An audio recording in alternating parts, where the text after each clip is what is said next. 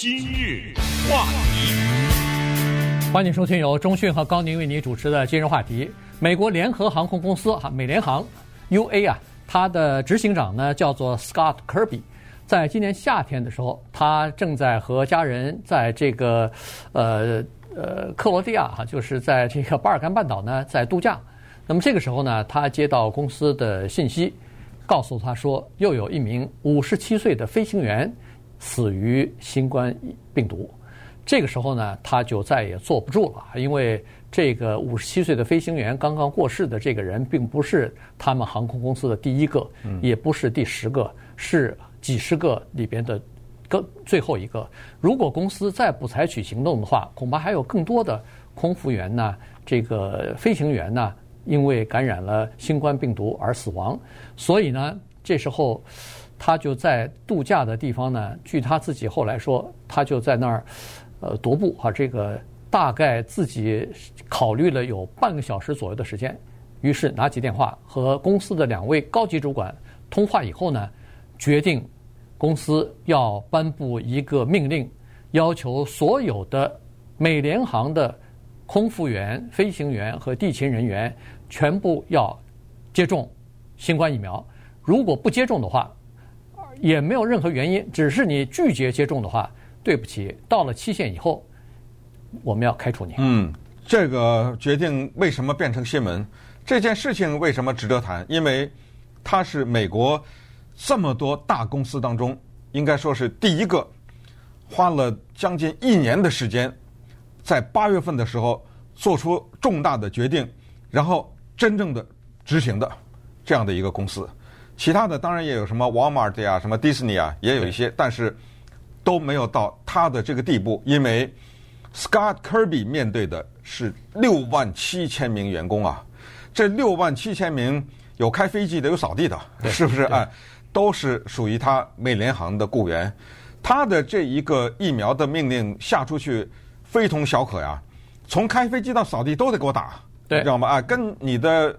高中毕业还是博士学位没有任何的关系，跟你的工作性质没有任何的关系，你都得给我打。这个决定不容易做，他也知道，他面临的各种各样的阻碍、压力以及挑战，因为他面临的这六万七千个人，至少有两个工会在护着，一个叫飞行员工会，一个叫空服人员工会。嗯，两个工会下面还有一些其他的闲杂人等。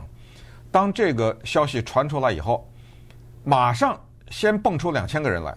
这两千个员工是说啊，我们不打啊！你看，我有宗教信仰，我的这个宗教信仰让我不能把异物注射到我的身体里来，对吧？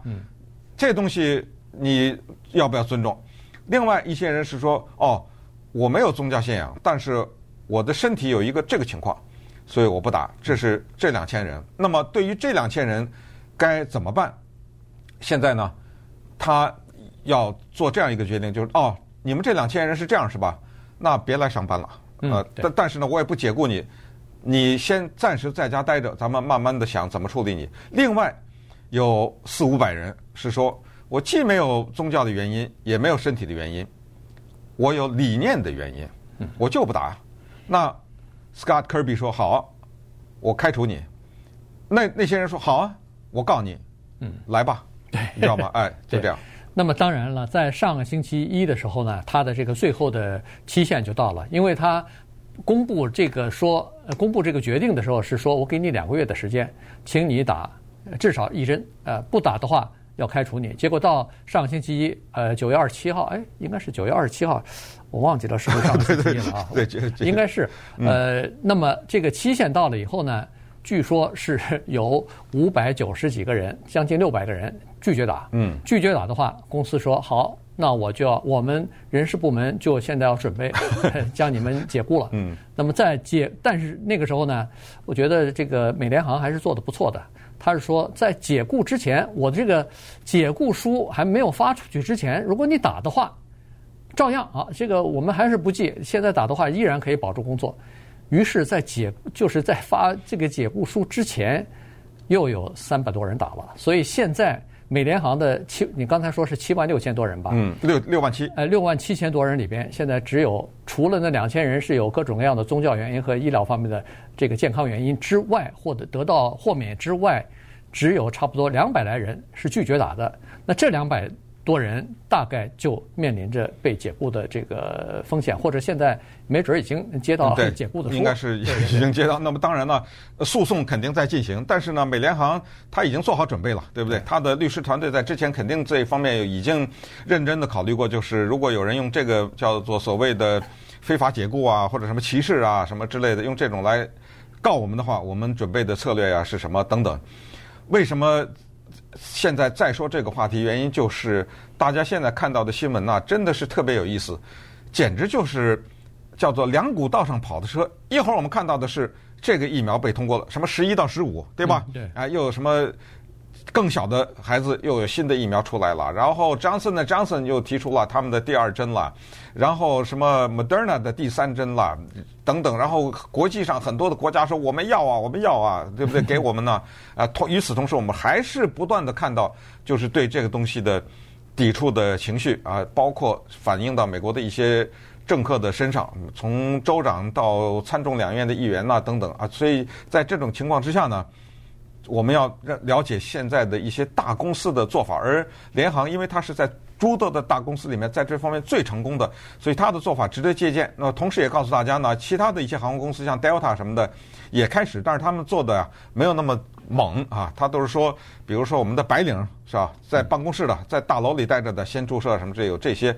然后你像 Delta，它有一个两百块钱的奖励吧，对不对？不，不是两百块钱，你如果不打的话，哦，对。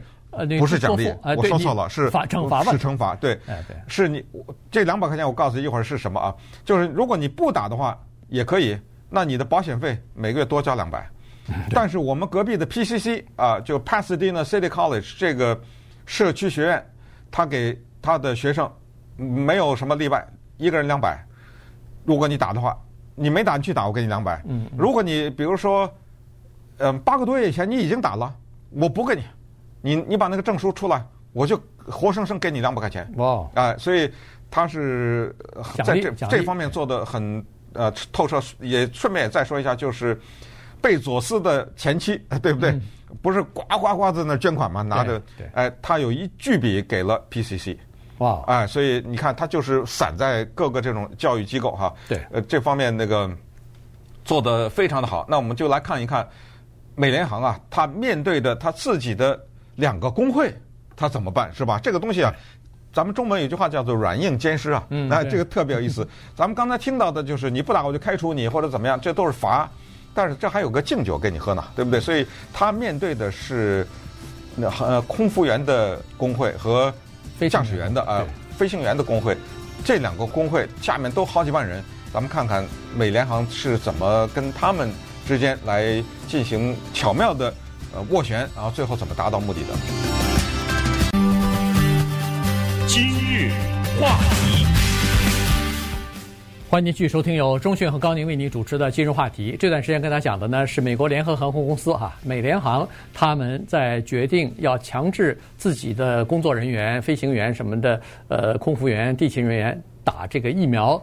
的这个过程啊，刚才说过了，在夏天的时候呢，做出强行打疫苗的这个规定，并且宣布。但实际上呢，在差不多今年四月份的时候啊，实际上他们就已经提出来了啊，这个呃公司就已经跟两个工会啊，一个飞行员工会，一个空服员工会呢，已经提出来说，我们是需要要求我们的公司里边的这些人打剂打疫苗的。原因是这样子的，他是说我们有很多的航班呢。要飞到各种各样的国家，而在那些国家、那些城市，他们的疫苗的接种率比较低，呃，这个病情比较严重，所以我们的空服员和飞行员，你不管是采取什么样的措施，他感染的这个风险还是存在的。所以在这种情况之下呢，应该要求他们打，这个是对他们的安全的一个保障。那个 Scott Kirby 也说了，他是说。我最不愿意的，我最呃这个痛心的事情是，当有我们的空服员或者是呃地勤和这个空这个飞行员因为感染病毒而死亡的时候，我得亲自写信通知他们的家人。嗯，他说这个是最痛苦的，而且是我最不愿意做的这个事情。这个就像这个国防部要通知是那个士兵的家属，那士兵的家属最怕的就是看到两三个穿着制服的这个兵士兵啊来到他们家敲门，这个基本上完了。哎，基本上不是什么好消息，所以家属大概都知道这个情况啊。所以这个呢是当然是他个人的原因，可是问题确实是一个。为你工作，一公司为你公司工作的一个呃飞行员，一个空服员，莫名其妙的感染了一个这个病毒死亡了，而你明明是可以做一些事情避免这个事情发生的，所以呢，他就在这个四月份的时候呢，就提出来，这两个工会表示高度支持，他们也认为是应该这么做，但是呢，他们提出另外一个要求，说，既然这么做是强制性的，那么就肯定会给。某一些人员造成不便，呃，或者是纠结，于是呢，说我们还是应该考虑给他们一些奖励。嗯，这个东西呢，你要站在工会的角度讲，这你给点面子，是这个开玩笑。为什么说给点面子？你要知道，工会代表的是劳，他要跟资，对不对？他不能是哦，你说什么我就听什么。他跟资这个的关系是一种谈判的关系。现在资方说，我要求我下面的劳。这一部分必须做什么的时候，然后我工会忙不迭的说：“哎，你们必须得给我啊！这是人家老板都说了，是吧？这是一个面子，它有一种姿态的问题。当然呢，在这儿不是讨价还价，这不是讨论薪资的问题，不是讨论工作环境的问题，不是讨论劳工保险啊什么，不是讨论这个，而是一个全球性的疫苗的问题。但是工会呢，还是说说，你看，光是我这么一个空服人员的工会就两万三千多人嘛，下面对，对不对？对，你给我点面子，这个面子是什么呢？就是你别以这样的一个姿态出现。就是我逼着你要打，不打我就开除你。然后我工会也站在这角度，对我下面的这些会员交会费的人说，你不打我就工会也支持老板就开除你，这个不太好看。这样吧，这个时候我工会起作用了，咱们坐下来谈谈，你可不可以先给加薪呢？对不对？是吧？对不对？凡是打疫苗的人给一万块钱，没有这个一万块钱可能过分了，就给多少多少钱的奖励，这个可不可以考虑呢？嗯。还有你钱没有那么多。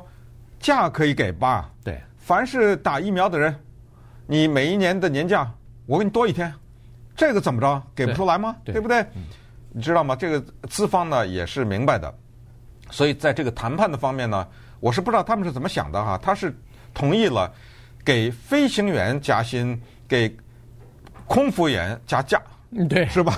对，人家空服员听到这个以后，他说我不要价，我也要钱，怎么办呢？咱们这就不知道他们怎么是呃怎么谈的了。但是最后是这么一个结果。对，我想应该是飞行员呃那个叫做呃人人数比较少吧，空服员应该人数比较多。啊、那肯定的，对对对，对嗯，而且好几倍呢哈。一个、嗯、你想一个飞机里头只有一个飞行员，对，那空服员好几个呢，是吧？恨恨不得十个呢？所以呢，他是就是空服员加薪，呃所所谓的加薪就是额外的给一点费用。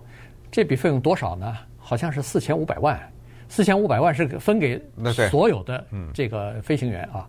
然后空服员当然也就得到了一些这个额外的假假期吧。那这样一来的话，就这个事事情啊推动起来就比较顺利了。其实，在八月份要求说是强制性打疫苗的时候，实际上据说是空服 空服员和飞行员啊都有差不多百分之八十的人已经打完了，已经打过了。但是，当然，他们他们估计可能没有八十，就是飞行员工会和空服员工会说是有百分之八十，但是公司估计呢，大概有百分之六十几到七十啊。但是他们说，剩下的这个才是最难的，原因就是剩下的这些人他不打，他都有各种各样的原因的，他不打，所以呢，要说服这些人去打是最困难的事情。于是他们就采取了很多的办法，你比如说。呃，在好几个大一点的这个呃机场，他们都设有那个叫做医疗站呐。